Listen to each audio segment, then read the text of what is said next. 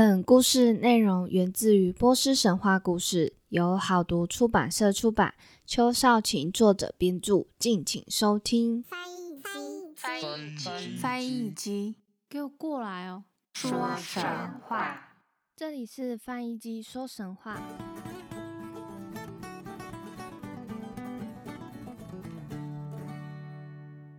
欢迎收听翻译机说神话，我是翻译机，又到了说故事的时间了。大家知道我上周末去哪吗？等一下呢，会跟大家好好聊聊。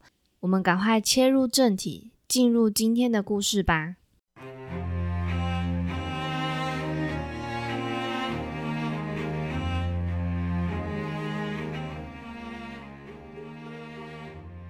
前情提要：萨姆之子扎尔，他迎娶了鲁达贝公主，生下了一名儿子，叫做鲁斯塔姆，是一位大力士。而我们呢，就是要从他大力士有哪些事迹开始说起。鲁斯塔姆在扎别尔斯坦安然的度过童年。有一天，扎尔带着已经是少年的鲁斯塔姆来到果园。与亲友相聚，小酌一番，众人兴致高昂的畅谈，把媲美红宝石的美酒倒入晶亮的酒杯中。扎尔也趁机教鲁斯塔姆如何对身边出色的勇士封赏。鲁斯塔姆遵从父亲的教诲，公平的让每位勇士获得英勇的奖赏，其中不乏金银珠宝以及来自阿拉伯的良马。酒席结束后，众人纷纷告辞。扎尔也返回内殿。美好的一天在祥和中结束。卢斯塔姆因为多喝了几杯，感到头昏，只好回到卧房休息。他躺下后没多久就进入梦乡。突然间，外头传来喊声，卢斯塔姆惊醒，听见人们大声求救：“不好啦！大人的白象挣脱铁链逃出来了，大家有危险了！”卢斯塔姆立刻起身，抓起祖父传给他的大棒，夺门而出。他把这个危机当作证明自己的机会，说什么也要去制服白象。负责守卫的几位侍从吓坏了，他们挡在路上，设法拦住鲁斯塔姆。其中一位侍从说：“没有扎尔大人的同意，我们不能擅自为你开门，请回去吧。现在天色已晚，白象又挣脱铁链。”你若贸然外出，就是不顾自己的安危。卢斯塔姆哪里听得了劝？他看这些侍从是铁了心要拦阻他，顿时怒从中来，一拳打在说话的侍从头上。可怜的侍从头顶随即肿了起来。卢斯塔姆转向其他侍从说：“现在还有谁敢阻止我？”其他人吓得不敢说话，急忙让路。卢斯塔姆走向大门，举起手中的大棒，用尽全力砸碎门锁。这位少年勇往直前，毫不畏惧。他一路走着，肩上扛着那根棒子，心中热血沸腾。当他终于看见白象时，卢斯塔姆朝他大喊一声，声音宛如汹涌的河水。发狂的白象发现了他，直奔而来。巨大的象脚踩得大地不断震动。周遭的武士闪躲开来，个个都像绵羊见了饿狼似的，不敢上前迎战。只有鲁斯塔姆奋勇向前。白象高举长鼻，狠狠一扫，想要攻击鲁斯塔姆。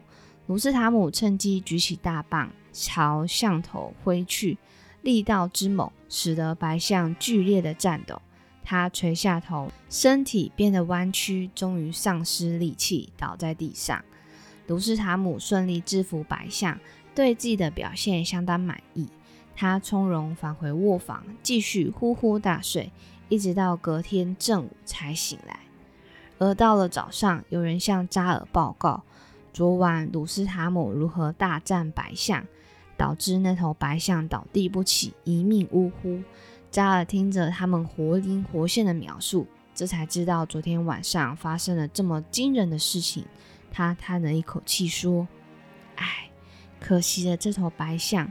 从前在战场上，他冲锋时好比惊涛骇浪，敌人根本无法抵挡。这头白象向来无人能敌。没想到如今却被我儿鲁斯塔姆给杀死。扎尔心底为孩子感到骄傲，认为是时候让鲁斯塔姆出外立功。他把鲁斯塔姆找来，亲吻儿子的头，又摸摸他的肩膀，说：“我的孩子，时光飞逝，你已经成长茁壮。你虽然年轻，却有着异于常人的力气，身体与臂膀如此强壮，像雄狮般勇猛。”现在是你建功立业的好时机，因为你尚未出名，敌人不会对你设防。你要把握这个机会，趁势出征，踏平斯潘德要塞。卢斯查姆听父亲这么说，等不及试试自己的身手。他说：“不过，为什么我的第一仗必须攻打斯潘德要塞呢？”扎尔解释的说。当年你的曾祖父纳里曼曾想打下这座要塞，却不幸被困，惨遭阴险的敌人用巨石砸死。你的祖父萨姆希望能为父报仇，却一直无法攻下要塞，因此十分沮丧。你要是能夺下那易守难攻之地，就可以替你的曾祖父报仇。卢斯塔姆回答：“父亲，放心，交给我吧。”我一定可以顺利夺下要塞。足智多谋的扎尔早有准备，为鲁斯塔姆提供一条妙计。他要鲁斯塔姆率领一队士兵，假装成四处旅行的卖盐商人，这样敌军就无法猜出他们的来意。在斯潘德一带，盐是相当罕见的宝物，盐商在那里买卖总是能够大大获利。山上的要塞里，居民常年没有盐。做出来的菜肴味道淡薄，只要看见你的卖盐商队来到，男女老少都会争相出来向你买盐。卢斯塔姆谨记父亲的话，着手准备出发。他精挑细选，找出最机灵勇敢的几位士兵，然后小心翼翼地把武器藏在货物里。一行人乔装成普通的骆驼商队，赶赴斯潘的要塞。要塞建在高山上，位于波斯与帝国土兰的交界。哨兵远远看见逐渐接近的商队，立刻向要塞的首领报告。首领问：“这支商队运来什么货物？”哨兵回答：“还不清楚，不过大概是珍贵的盐吧。”首领于是派出一人去向商队打听看看，他们究竟带来什么样的货物。那个人匆忙下山，一看见鲁斯塔姆，便上前询问：“你一定就是商队首领吧？快告诉我，你们这次带来什么货物？我还得赶回山上向首领报告。”鲁斯塔姆回答：“告诉你们的首领，我的商队只卖一种货物，那就是盐。”那个人急忙跑回去向首领报告：“这支商队带来的的确是盐。”首领高兴地扬起嘴角，命人打开要塞大门，欢迎商队来到。卢斯塔姆带着骆驼商队抵达时，迫不及待的要塞居民早已聚集在狭窄的门口。当他望见要塞首领，便躬身行礼，亲吻土地致意。他一边向首领与居民寒暄，一边卸下骆驼背负的盐包，让他们看个仔细。首领诚挚地欢迎鲁斯塔姆和他的同伴，让这位年轻人领着商队来到要塞里的市场。人们争先恐后抢着买盐，有人拿出衣裳，有人拿出金银，没有一个人对这支商队起疑。慢慢的，天色暗了下来，夜幕低垂时，鲁斯塔姆与随行的勇士们准备妥当，他们快步来到要塞首领的住所。负责守卫的士兵发现有人偷袭，与鲁斯塔姆打了起来。不过他毕竟不是鲁斯塔姆的对手。鲁斯塔姆高高举起大棒，朝士兵的头打去，当场就把士兵几乎打入地底。要塞上下听说有敌人来袭，急忙取出武器应战。漆黑的夜里，兵器闪烁着寒光，大地被鲜血染红。卢斯塔姆锐不可挡，敌人的头颅一颗接一颗滚落在地上。等到太阳升起，阳光照耀大地，要塞里再也不见一个居民，他们有的被杀，有的仓皇逃跑。卢斯塔姆的士兵挨家挨户搜索，不放过任何角落。他们在山下发现了一座花岗石建成的屋子，铁制的大门做工精巧，坚固牢靠。卢斯塔姆一棒打烂铁门，率领士兵进入石屋，这才惊觉此地其实是一座巨大的宝库，财宝堆积如山，亮闪闪的金币填满了整座屋子。卢斯塔姆讶异地打量这些宝物，对随行的士兵们说：“真没想到，这座要塞居然藏着这么多金银财宝！全世界的金矿开采出来的黄金，以及大地深处的各种稀奇宝物，肯定都藏在这里。”他写信向父亲报告战果，得到了扎尔的赞许。卢斯塔姆按照父亲的指示，把那些财宝收集起来。用扎尔派来的骆驼大队运走，最后他才放火焚毁斯潘的要塞。年轻的勇士看着滚滚浓烟升起，心知自己已替曾祖父报仇，满足的启程返家。扎尔与鲁达贝见到儿子平安归来，高兴的把他紧紧拥在怀里，一家人终于团聚。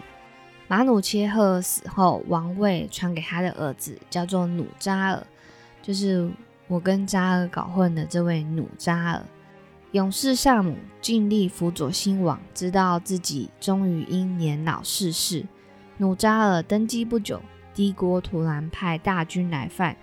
波斯虽然成功抗敌，努扎尔却不幸在战场上被俘，死在图兰王子阿夫拉西亚伯手上。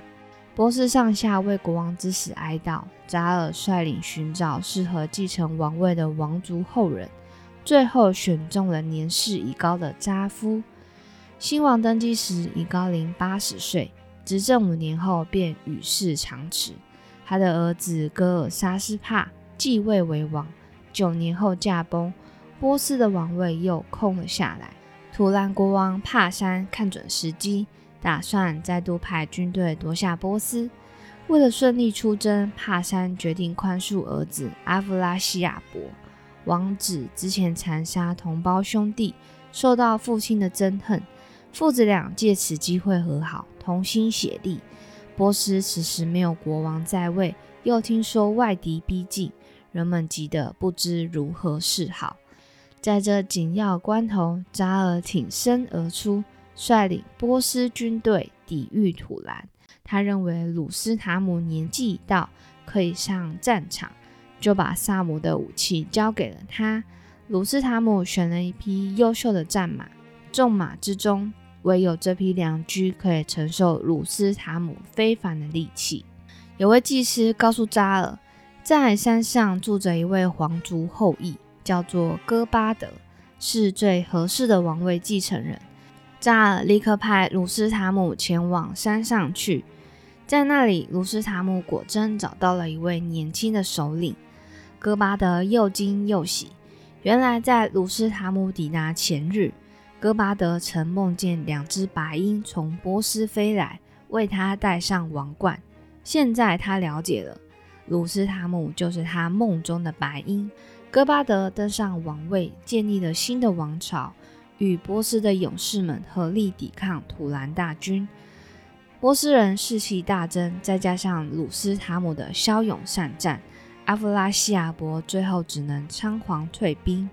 帕山自知无法对抗波斯，只得与哥巴德和谈，两国的约定就此休战。在哥巴德统治一百年间，波斯安享和平，岁月流逝。戈巴德终究从年轻走向衰老。当他感觉自己的生命已走到尽头，就把波斯交给长子卡乌斯，辞世而去。卡乌斯继承王位，喜不自禁。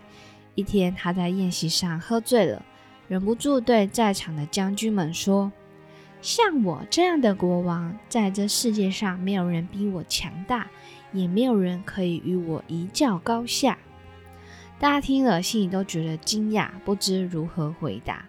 正巧有位歌手来到宴席外，希望可以用自己的歌声取悦国王。卡乌斯听说了，立刻请侍卫放歌手进来。这位歌手用美妙的歌声颂扬自己的故乡，把那片土地描述的美丽无比，令人向往。那里遍地是青山绿野，四季如春，夜路优雅啼唱，鹿群悠然徜徉。那里的钱财多得无法数尽，贵族腰系金带，头戴金冠，个个灿烂夺目。歌手唱出了这片繁荣的景致，令卡乌斯十分心动，决定远征他的故乡。他对众人提出这个主意，却只见将领们面面相觑。他们当下虽然表示赞同，等到宴席散了，又聚在一起商讨，生怕未来的命运蒙上阴影的说。国王竟然想出征，这对波斯来说肯定是场灾难呐！他们议论纷纷。努扎尔之子图斯担心不已，认为肯定有妖魔迷惑了国王的心智，命人尽快通知扎尔，请他劝阻卡乌斯。扎尔接获消息，忧心忡忡地来到宫中，劝卡乌斯改变心意的说。从古至今，从未有哪位国王想要远征这个国家。扎尔苦苦劝说卡乌斯的决心，却不曾动摇地说：“比起过去那些国王，我的志向更远大，财力与兵力也更雄厚。我认为，唯有战争才能让我征服天下。如果你不愿与我出征，我不会勉强，你就和你的儿子留守在波斯吧。”扎尔知道多说无益，只能怀着沉重的心情返回家乡。在卡乌斯的带领下，波斯大军来到这个国家，如瘟疫般攻城略地。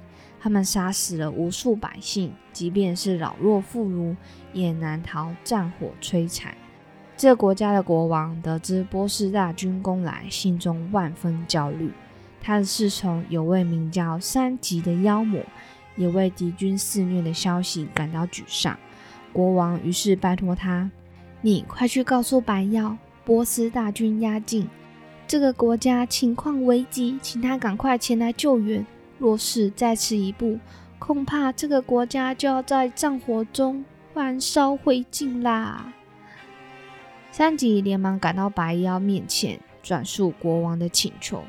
黄昏时，波斯大军上方的天空突然乌云密布，士兵们眼前一片漆黑，伸手不见五指。眨眼间，一阵石雨袭来，石雨是石头的石，把整支大军打得死伤惨重。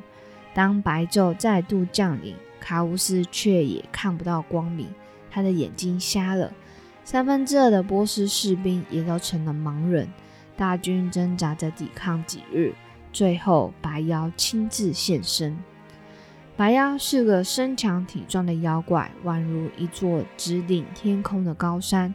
白妖告诉卡乌斯，这一切悲剧都是卡乌斯自食恶果。然后他命军队统领俘虏波斯士兵，把他们全部囚禁起来，再差人向国王报捷。一位波斯勇士惊险逃出，向扎尔父子求救。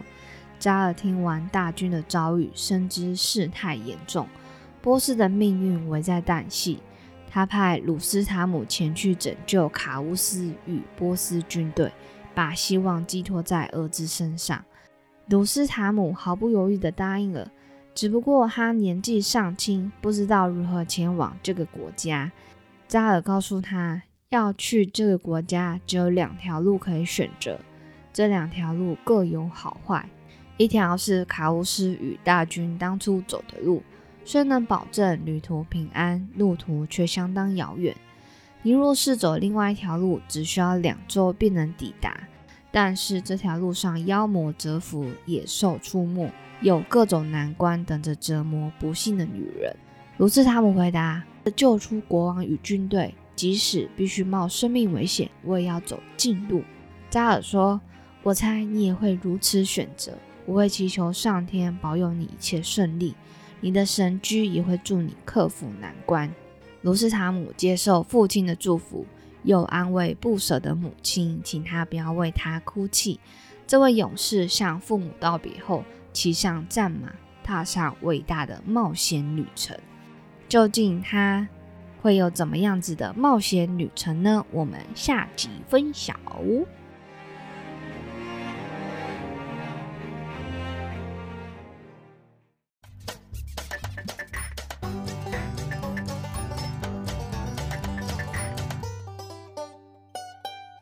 今天就是一样是在讲鲁斯塔姆的事迹，这样发现其实鲁斯塔姆的篇幅占了蛮长的一个时间的。在上一集，他就是在后半段后后面的一小段有出现，然后这一集几乎也都是在讲鲁斯塔姆的故事。而下一集呢，一样就是嗯，鲁斯塔姆呢，他要过很多关，他才能抵达那个地方。我想，这个鲁斯塔姆呢，对于波斯神话当中是一个英雄般的存在，但是他的资料依然少得可怜。那这一集呢，有出现比较多的名词啦，那同样的也是找不到资料。而在里面呢，就是有提到一个国家叫做土兰，那它其实也是称作图兰，在维基百科中有提到啊，它是波斯语中对于中亚的称呼。意思就是土尔人的土地。那像是“土兰”这个词呢，就被用来表示突厥人啊，或是土耳其居住的国家这样子。当时候在那个王朝时候，其实土兰跟波斯的战争就是大大小小，一直不断的。那后来因为鲁斯塔姆的事情，所以他们才决定先休息一阵子这样子。虽然说。大概有休息了一百年的时间，但是后续呢，他们其实还是有一些冲突发生的。而其实鲁斯塔姆出现啊，也代表这个王朝呢是属于后期的阶段，也就是说，这个王朝其实快要结束了。另外呢，就会到达一个新的王朝去了。对，那究竟我们会不会讲到新的王朝的故事呢？这个我也不晓得，大家就是稍微期待一下喽。好，那就跟大家分享说，我上周末在哪里呢？我上周末呢，就是应我先生的邀请，那我就陪他去澎湖跑马拉松，他就是跑全马四十二公里这样。那一路上有非常多补给站，像是据他讲啦，就是有龙虾啊、黑糖糕啊、花枝丸啊、啤酒这些都可以吃啊，就觉得哇。那其实冬天的澎湖其实真的玩的没有很多，所以我们这次去了今年就是大概就是把上一次没有走完的，就是再走一走，然后也有多开了新的东西，像是像是在金鱼洞附近啊，有什么地质探索馆啊，还有水族馆啊，这些都可以去看。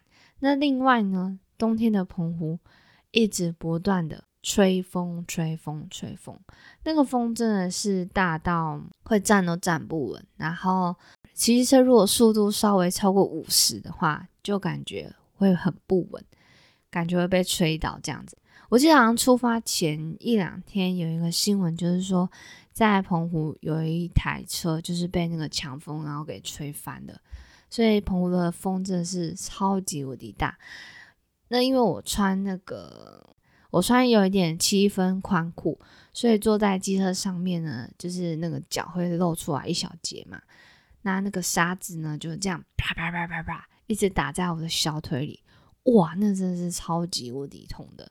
所以呢，如果说大家有冬秋冬想要去澎湖玩的话，也许呢，你可以考虑租车的方式，就不要骑机车啦。骑机车真的是会会蛮累的，尤其是那个。驾驶还要稳住那个龙头，真的是非常困难。而且就是你不管吹再多，你只要逆风，就感觉还是像二三十一样。还是开车会稍微比较轻松一点点。那如果说是淡季没有办什么特别的活动的话，可以去一些餐厅啊，好吃的餐厅啊，去朝圣看看。那我们这次呢，本来想说，哎，应该那些餐厅都会有人吧？结果没想到，就是有很多马拉松的那种跑团啊，他们也知道，所以呢，他们就都订了那些餐厅，导致呢，其实我们就是根本就没有位置可以去吃那些好吃的餐厅。那以上呢就是这些建议呢，给大家参考看看，也就是我周末不在家的原因这样子。那今天这一集呢，就到这边要告一段落了。喜欢听翻译机说实话的朋友们，也别忘了到各大平台按下订阅跟留言哦。那也可以到 Instagram 或是 Facebook 搜寻翻译机说实话，都可以找得到我哦。那我们就下个礼拜三再见喽，大家拜拜。